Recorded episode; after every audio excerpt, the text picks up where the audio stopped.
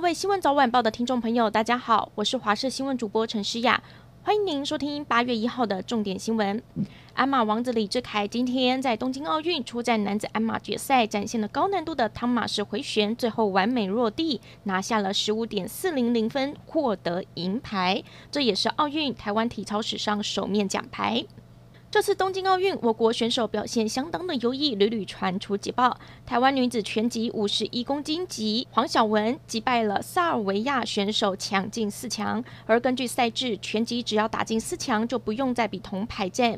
也就是说，黄晓雯至少铜牌已经入袋了。接下来就是等到八月四号的四强战，争取金牌。黄晓雯也为台湾拿下奥运拳击史上第一面奖牌。东京奥运高尔夫项目，台湾高球一哥潘正从表现倒吃甘蔗，首轮只并列第五十七，但是他越打越好，最终潘正从顶住压力摘下了铜牌，收下台湾高球史上第一面奥运奖牌。来关心天气，受到西南气流影响，屏东县一夜大雨，上午小琉球开往东港的船只受到了海象恶劣的影响，大浪打入甲板。船舱进水，顿时民众尖叫，犹如海盗船一般惊险。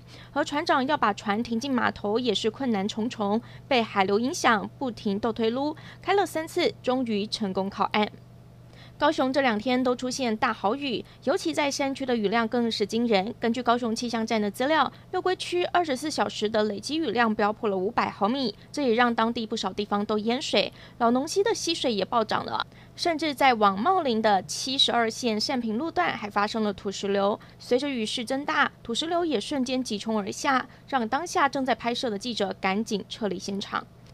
来关心疫情，国内今天本土确诊新增十二例，双北确诊数最多，新北市有六例，台北市四例，桃园市、台中市各一例。